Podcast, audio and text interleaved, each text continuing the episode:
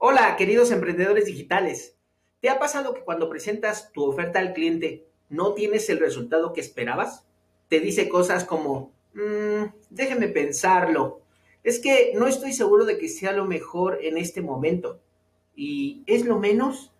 En ese momento no sabes si reír o darle sus cachetadas para que reaccione, ¿cierto?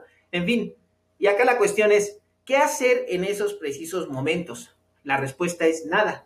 Sí, así es. En ese momento ya no puedes hacer nada. Lo que hacen muchos vendedores en ese momento es bajar el precio, ofrecer un descuento y llegan hasta el inevitable 2 por 1.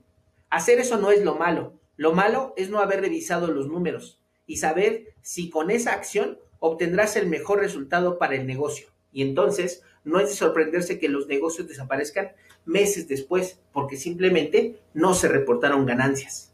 Efren, entonces, ¿qué es lo que hay que hacer? Diseña una oferta irresistible. Sí, lo escuchaste bien. Analiza profundamente tus números y observa cómo puedes ofrecer el mismo producto o servicio con los menos recursos posibles. De ahí, empaqueta tus productos de tal modo que tu cliente siempre tenga la sensación que contigo en tu negocio siempre obtiene mucho más que en cualquier otro lugar. Así, no tendrás que preocuparte por el precio, atraerás a tus clientes por el enorme valor que tú le ofreces, que no obtendrá en ningún otro lado.